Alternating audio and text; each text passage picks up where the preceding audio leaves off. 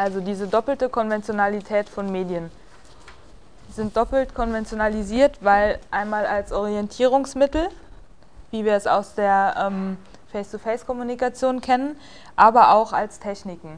Also das heißt, wir haben immer dieses ähm, Hin- und Herschwanken zwischen den beiden Aspekten des Medienbegriffs. Konventionalisiert deswegen und doppelt konventionalisiert, weil als standardisierte Techniken heißt natürlich, man hat sich auch auf einen gewissen Standard geeinigt. Also ein Beispiel für standardisierte Technik ist etwa, als ähm, die Videokassetten aufkamen, gab es nicht nur die VHS-Kassetten, sondern auch kurzen Format, das nannte sich, glaube ich, Betamax. Und die VHS-Kassette hat sich dann aber durchgesetzt. Also wir haben immer eine Technik, die irgendwie auch dahinter steht, die wird standardisiert, wird konventionalisiert, sodass sie halt für einen relativ großen Nutzerkreis dann auch zur Verfügung steht. Und um das Ganze und diese, ähm, diese Teilung, die dadurch irgendwie auch entsteht, ein bisschen besser zusammenzupacken, kommt im Studienbrief der Begriff der medialen Infrastrukturen vor. Denn dadurch, dass wir hier diese beiden Teile haben, wird der Medienbegriff natürlich ziemlich unscharf. Also wir merken es schon den ganzen Morgen, man kommt irgendwie immer wieder in Erklärungsnot, dann kommt noch Kommunikation hinzu und dieses Konzept der medialen Infrastrukturen versucht das Ganze ein bisschen zusammenzupacken. Also sowohl diese semiotischen Produkte, also sprich diese Lautprodukte, wie wir es hier noch hatten, ähm, wenn man auf die Face-to-Face-Kommunikation zurückgeht, damit reinzupacken. Ja? Ein wichtiges oder das wichtigste Beispiel ist da vielleicht Sprache. Also man hat sich auf bestimmte, ähm, über die Lautproduktion hinweg auf bestimmte Bedeutungszuweisungen, genau, der Baum, das wollte ich gerade, genau dass der Baum ein Baum ist, darauf hat man sich irgendwann geeinigt. Auch wie wir es artikulieren, wie wir es sagen, darauf hat man sich geeinigt. Und auch auf die Sprache, also dass wir halt uns auf Deutsch unterhalten. Ähm, das fällt alles damit runter. Und im Gegensatz dazu halt die Technik, die dahinter steht. Also es sind eher Technikentwicklungen und hier Konventionen, auf die man sich geeinigt hat, also gerade in der Sprache zum Beispiel.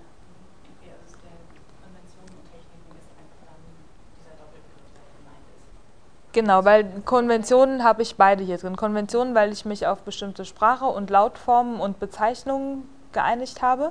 Und Konventionen aber auch hier drin, weil ich mich auf bestimmte Standards geeinigt habe. Und dann die Zusammenführung quasi in diesem integrativen Konzept der medialen Infrastrukturen. Medial habe ich eher noch diesen Medienbegriff mit drin, durch Infrastrukturen, das aber ein Begriff ist, der der Technik entliehen ist, der versucht das Ganze eigentlich oder einfach ein bisschen besser ähm, zusammenzubringen. Also das heißt, ich habe immer noch mediale Oberflächen, also die, da steht quasi wieder die Technik im Hintergrund, die aber auch irgendwie bedient und genutzt werden müssen durch Kommunikat also durch Rezipienten und Kommunikatoren. Also ich muss bestimmte Kompetenzen haben, um damit umzugehen, mit den Dingen, die auf diesen medialen Oberflächen liegen.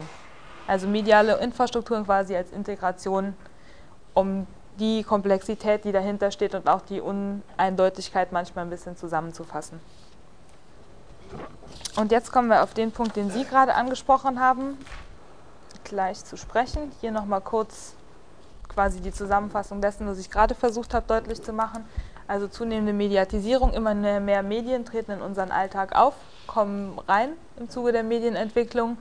Die kommunikative Autonomie der Kommunikationspartner wird deutlich, also sprich, ich bin nicht mehr auf das Angebot angewiesen, ich bin ein Stück weit unabhängiger und die Rezeption wird kultiviert. Deswegen entsteht quasi eine Rezeptionskultur. Leitmedium dieses äh, Entwicklungsprozesses kann man im Buch zum Beispiel sehen. Also das ist das Buch und die Lektüre als Rezeptionsform sich kultiviert hat. Und da kann man ja ganz gut daran sehen, ähm, also Lektüre und bestimmte Bücher gelesen zu haben, war zu einer bestimmten Zeit einfach wichtig, um am öffentlichen Diskurs teilnehmen zu können. Also man musste dafür zuerst mal natürlich die Kompetenz haben, schreiben und lesen oder lesen zu können, um ein Buch zu lesen.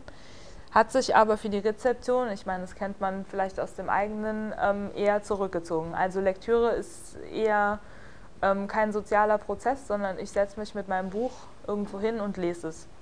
Kann dann natürlich im Anschluss darüber reden, und gerade dieses Reden über ähm, im Zusammenhang, dass die Kommunikationspartner auch selbstständiger werden Und wir mit dieser ganzen Entwicklung natürlich auch nicht nur wandelnde Verhältnisse in Bezug auf Medien und Kommunikatoren und Rezipienten haben, sondern natürlich auch in der ganzen Gesellschaft.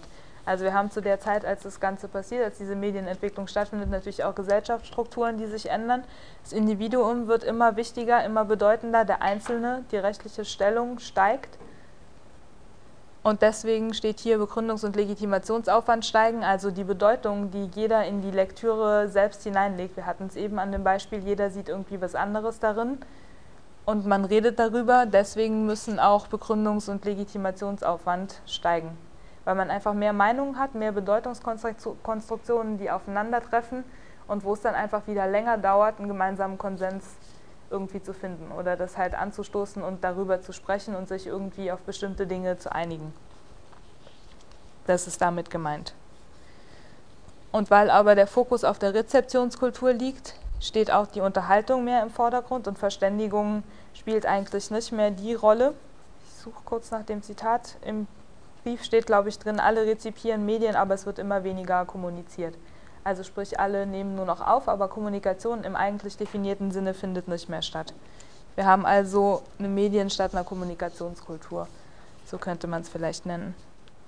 Und Kommunikation wird dadurch natürlich erschwert. Also wenn ich ähm, eine Vielzahl an Bedeutungskonstruktionen habe, selbst wenn ich dann darüber reden will, macht es einfach schwerer, da irgendwie dann nochmal einen gemeinsamen Nenner und so weiter zu finden. Was wir aber auch haben, und das vor allen Dingen im Zuge der neueren Entwicklungen, vor allen Dingen durch die Breitbandmöglichkeiten in der Technik und Multimedia-Angebote. Ähm, Digitalisierung ist hier auch ein wichtiges Schlagwort, das was Sie gerade angesprochen haben, haben wir jetzt wieder eine zunehmende Konvergenz der Medien, die festgestellt werden kann. Kommunikation und Partizipation werden wieder viel wichtiger. Also ich habe ähm, im Internet, es hat vielleicht angefangen Mitte der 90er Jahre mit diesen Chaträumen. Das kennen Sie vielleicht auch. Also, dass ich da wieder ein konkretes Gegenüber habe. Es können zwar noch mehrere sein, wenn sich mehrere Leute in diesem Chatraum auffinden, aber ich habe wieder eine weitaus gerichtetere Kommunikation, als ich sie zu den Zeiten in ähm, massenkommunikativen Massenmedienverhältnissen hatte. Und Partizipation auch im Zuge dessen, was ich hier angeschrieben habe, Prosumption.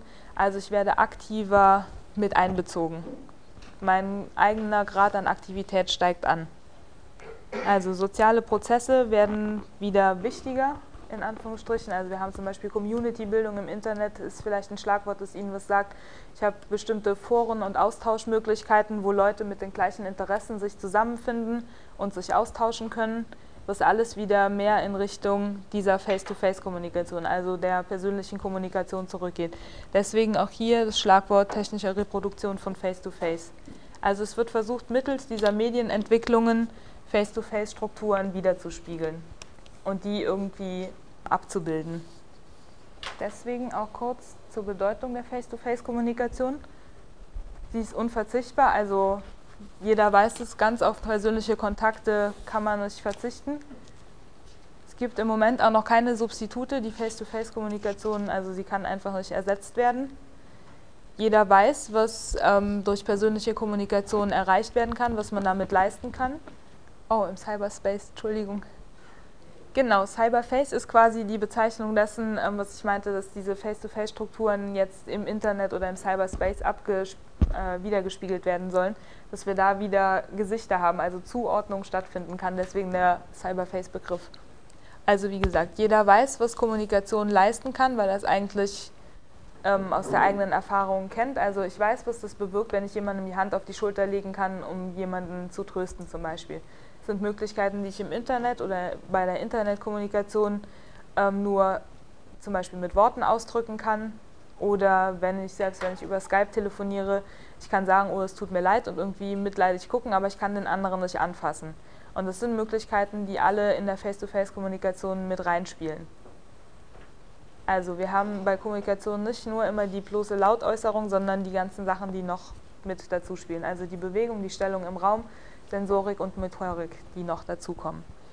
Geschichte der Kommunikations- und Medientechnik meint in dem Fall einfach ähm, in Bezug auf Face-to-Face -face als Referenzbasis, dass immer wieder versucht wird, durch neue Medienentwicklungen ähm, bestimmte Bestandteile und Faktoren der Face-to-Face-Kommunikation mit in die neue Medienentwicklung mit reinzunehmen.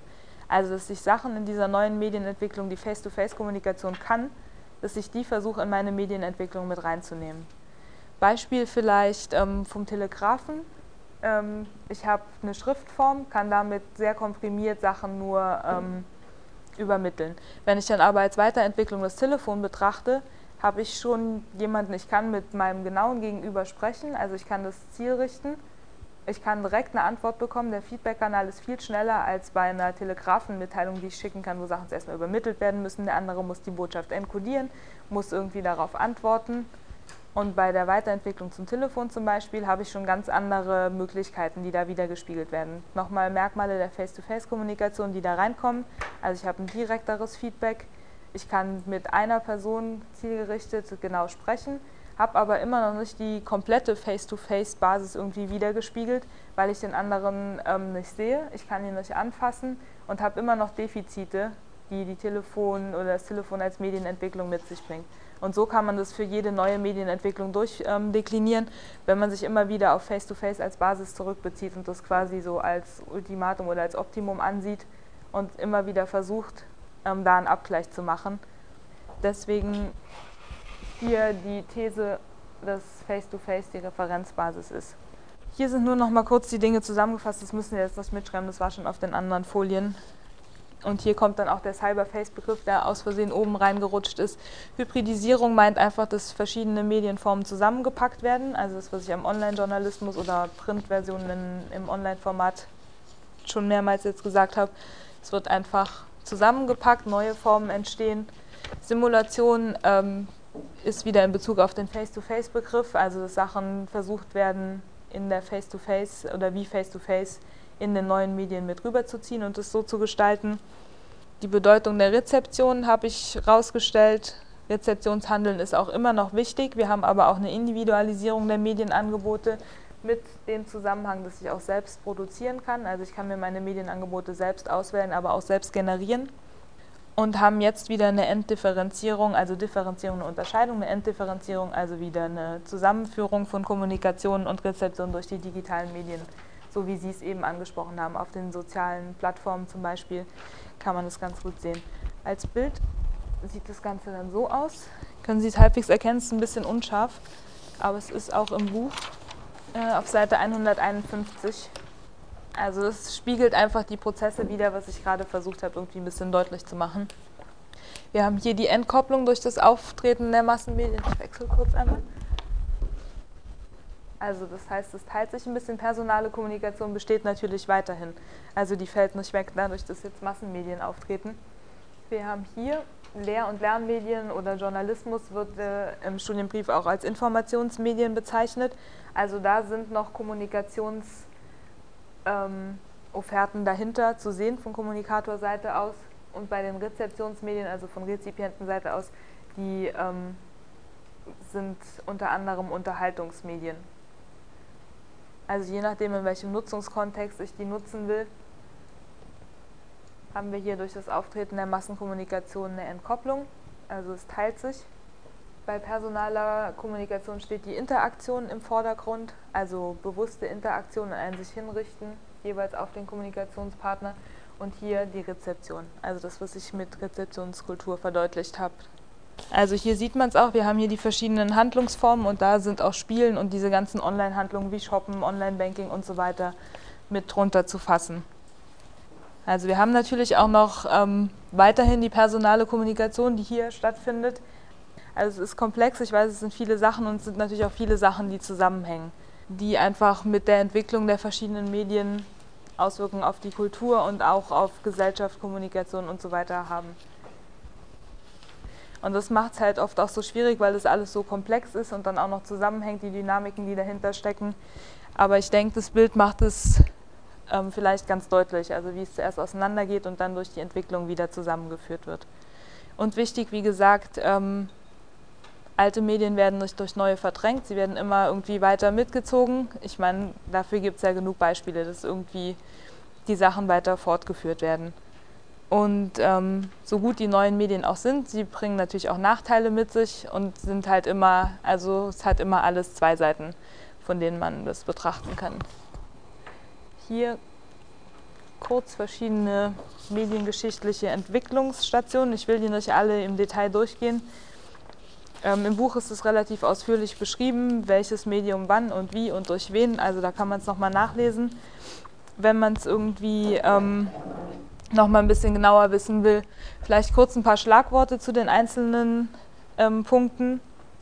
Also Face-to-Face -face immer noch als erstes und als Referenzbasis weiterhin die ganzen Vorteile, äh, die individuelle Kommunikation mit sich bringt. Also sie ist quasi der Archetyp und immer wieder die Referenzbasis, um alle neuen Medienentwicklungen daraufhin wieder zu evaluieren und ähm, irgendwie zu bewerten. Und ist natürlich auch ähm, am meisten stabilisiert. Also es ist einfach die persönliche Kommunikation, ist einfach die Form, auf die immer wieder zurückgegriffen wird. Also wir haben viele Entwicklungen, ähm, die stattgefunden haben, aber Face-to-Face -face ist immer das, worauf quasi in letzter Instanz nochmal der Rückgriff erfolgt. Weil es einfach auch der prädestinierte Rahmen ist, das haben wir heute Morgen vielleicht an einem Beispiel, konnte ich das vielleicht zeigen, in dem Verständigung stattfinden kann. Also wenn ich direkt mich mit jemandem, mit meinem Gegenüber austauschen kann, kann ich Dinge viel schneller abklären. Durch den Kopfnicken, durch den Rückfragen. Alles andere braucht wesentlich mehr Zeit oder auch andere Kapazitäten und Ressourcen, bis es irgendwie geklärt ist. Also man kennt es vielleicht selbst aus dem eigenen Arbeitsalltag. Dinge, die nicht ganz so wichtig sind, da schicke ich schnell eine Mail raus und frage nach und kann dann auch mal eine Stunde oder zwei oder zwei Tage auf eine Antwort warten. Wenn ich aber Dinge schneller geklärt haben will, greife ich zum Telefon weil das Telefon nochmal eher mehr in Richtung Face-to-Face -face geht und mir da andere Möglichkeiten, nochmal mehr Möglichkeiten bietet, wenn ich irgendwas schnell abklären will. Und so zum Beispiel auch hier bei Bildtelefonie ähm, hat sich nicht wirklich durchgesetzt. Es gibt es häufiger in größeren Unternehmen, also dass äh, Konferenzen, zum Beispiel Videokonferenzen stattfinden. Aber Dinge, die wirklich wichtig sind, zieht man sich häufiger doch nochmal ins persönliche Gespräch, ins Büro zurück und klärt die dann wirklich so face-to-face. -face. Gut, ein paar Merkmale. Also durch Aufkommen der Schrift, die Literalisierung haben wir ähm, natürlich neue Gedächtnisformen, die da entstehen. Also ich habe die Möglichkeit, Sachen aufzuschreiben. Ich muss die mir nicht mehr merken, sondern ich kann sie einfach aufschreiben, sie irgendwo hinpacken und kann dann später nochmal darauf zurückgreifen. Und da in dem Zusammenhang ist vielleicht auch auf den Geschichtsbegriff ähm, zu verweisen im Zuge der Literalisierung. Ich kann Sachen aufschreiben, ich kann Sachen festhalten und quasi für die Nachwelt erhalten. Damit geht aber auch einher, ähm, in Bezug auf die Bedeutungskonstruktion, was ich jetzt auch schon häufiger genannt habe. Ich habe irgendwie Quellen, Materialien, die viele Jahre alt sind, viele hundert Jahre alt sind und ich muss die auslegen. Da kommt der Begriff der Hermeneutik, also dieser Bedeutungszuweisung wieder ins Spiel. Also Geschichte. Ähm, es gibt diesen äh, Ausspruch, alles, was wir wissen, wissen wir aus den Medien und alles, was ich quasi über Geschichte weiß, weiß ich aus Dokumenten, alten ähm, Dingen, die aufgeschrieben wurden, die aber nochmal interpretiert werden müssen. Deswegen macht es vielleicht auch ganz viel Sinn, den Geschichtsbegriff mal unter dem Aspekt zu sehen, dass Geschichte quasi das ist, was irgendwelche Leute, die die Bedeutung zugewiesen haben, die es interpretiert haben, denjenigen Dokumenten zugewiesen haben. Also Geschichte im Kontext der Bedeutungskonstruktion lässt vielleicht einige Dinge hinterfragen. Also es ist immer irgendwie weiter übermittelt worden, ist nochmal durch verschiedene Konstruktionsprozesse durchgegangen und wie gesagt, in dem Lichte den Geschichtsbegriff zu sehen. Wir haben natürlich durch die Schrift schon eine erste Form der Entgrenzung, also ich kann Sachen auch an jemanden richten, der nicht bei mir ist, der irgendwie räumlich entfernt ist. Und wie gesagt, ja, das Problem der Textbedeutung habe ich kurz darauf darauf hingewiesen. Weitere Schlagworte, die sich hier in der ähm, Weiterentwicklung abspielen, sind die Demokratisierung, was ich eben ähm, schon genannt habe. Also das Individuum wird immer bedeutender, die Stellung des Einzelnen. Ähm, wir haben aber auch eine kommunikative Distanzierung, also dadurch, dass ich ähm, nicht mehr zum Beispiel bei Print, ich kann die Zeitung lesen, aber ich muss den Redakteur nicht unbedingt kennen. Also da auch wieder eine Distanz, die entsteht. Foto und Film vielleicht als wichtige Entwicklung noch. Also es können audiovisuelle Wahrnehmungsräume wiedergespiegelt werden. Und das führt dann hier bei, ähm, beim Fernsehen dann auch dazu, ähm, das ist quasi die Form, die die größte Attraktivität irgendwie erhalten hat und auch weiterhin. Auch hier nochmal da der Hinweis drauf, ähm, alte Medien werden nicht durch neue verdrängt, denn Fernsehen habe ich immer noch weil es einfach auch so viele Möglichkeiten bietet und auch Face-to-Face-Strukturen widerspiegelt, das, was wir mit den parasozialen Beziehungen, die da ermöglicht werden, genannt haben. Ähm, das sind einfach Formen, die da weiter bestehen bleiben. Dann kurz aufs Internet, noch ein bisschen genauer, das haben wir auch schon genannt, deswegen klicke ich es kurz durch, einfach nur ein paar Merkmale. ähm, multimediale Integrationsplattform, so steht es glaube ich auch im Brief drin. Also das heißt, wir haben viele verschiedene Medienangebote, die darauf zu finden sind. Ein Konvergenzmedium, also vieles ist zusammengepackt. Community-Bildung, also der soziale Aspekt, der damit einhergeht. Wir haben ein Gemeinschaftsgefühl, das sich einstellt und eine Vertrautheit trotz der Anonymität, also das Beispiel mit den Chaträumen. Ich muss die anderen nicht unbedingt sehen und kennen, die auf der anderen Seite sitzen, aber wir sind im gleichen Chatraum, haben zum Beispiel die gleichen Interessen und haben da schon mal eine bestimmte Gemeinschaft oder gemeinsame Interessen. Dann auch im Zuge dieser Medienentwicklung und Ausgestaltung eigene Zeichensysteme, die sich entwickeln, wie etwa Smileys und Emoticons, kennt wahrscheinlich auch jeder irgendwelche Kombinationen, aber auch bestimmte Abkürzungen und so weiter, die sich auch mit neuen Kommunikationsformen, neuen Medienformen immer weiterentwickeln. Aktives Fernwirken ist, denke ich, auch klar. Also wir haben große Distanzen, die überwunden werden können verschiedene virtuelle Räume, aber auch Möglichkeiten, wie sie dann hier zum Beispiel auftauchen, dass ähm, durch diese Medienentwicklung Dinge in der Medizintechnik ähm, verwendet werden können. Im Buch ist, glaube ich, das Beispiel dieser Fern-OP, dass jemand wirklich taktil Sachen in der Hand hat, aber ähm, durch Übertragung eine, einen Patienten operieren kann, der ganz irgendwo anders liegt. Also das sind alles Dinge und Entwicklungen, die damit einhergehen. Kommunikation zwischen virtuellen Stellvertretern meint, ähm, in Bezug auf Avatare, also dass ich quasi ein Identitätsabbild im Internet habe und jemand anderes hat es auch und die beiden können miteinander umgehen, wie man es zum Beispiel beim Online-Spielen hat. Also ich habe einen Avatar und den bediene ich zwar und auf der anderen Seite ist auch jemand, der das hat. Also dass wir da auch diese sozialen Aspekte noch viel mehr drin haben. Als letzter Punkt taktile Feedbackgeräte als nächste Entwicklung ähm, ist einfach quasi ein Ausblick, ein Trend, eine Tendenz, wo es hingehen könnte. Äh, ich habe das eben schon gesagt, also jemanden anzupacken ist im Moment mit den Möglichkeiten, die wir im Moment haben, noch nicht drin. Also das können wir nicht machen. Ich kann nicht in meinen Bildschirm reingreifen und auf der anderen Seite kommt eine Hand aus dem Bildschirm raus und kann dem anderen irgendwie über den Kopf streicheln. Das geht noch nicht. Und deswegen auch die Frage, weitere Entwicklung, was ist noch möglich, was kann noch passieren und auch die Frage, ob Face-to-Face -face wirklich die Referenzbasis ist, das Optimum, so wie ich es eben genannt habe, oder das Ideal, auf das alles wieder zurückbezogen wird.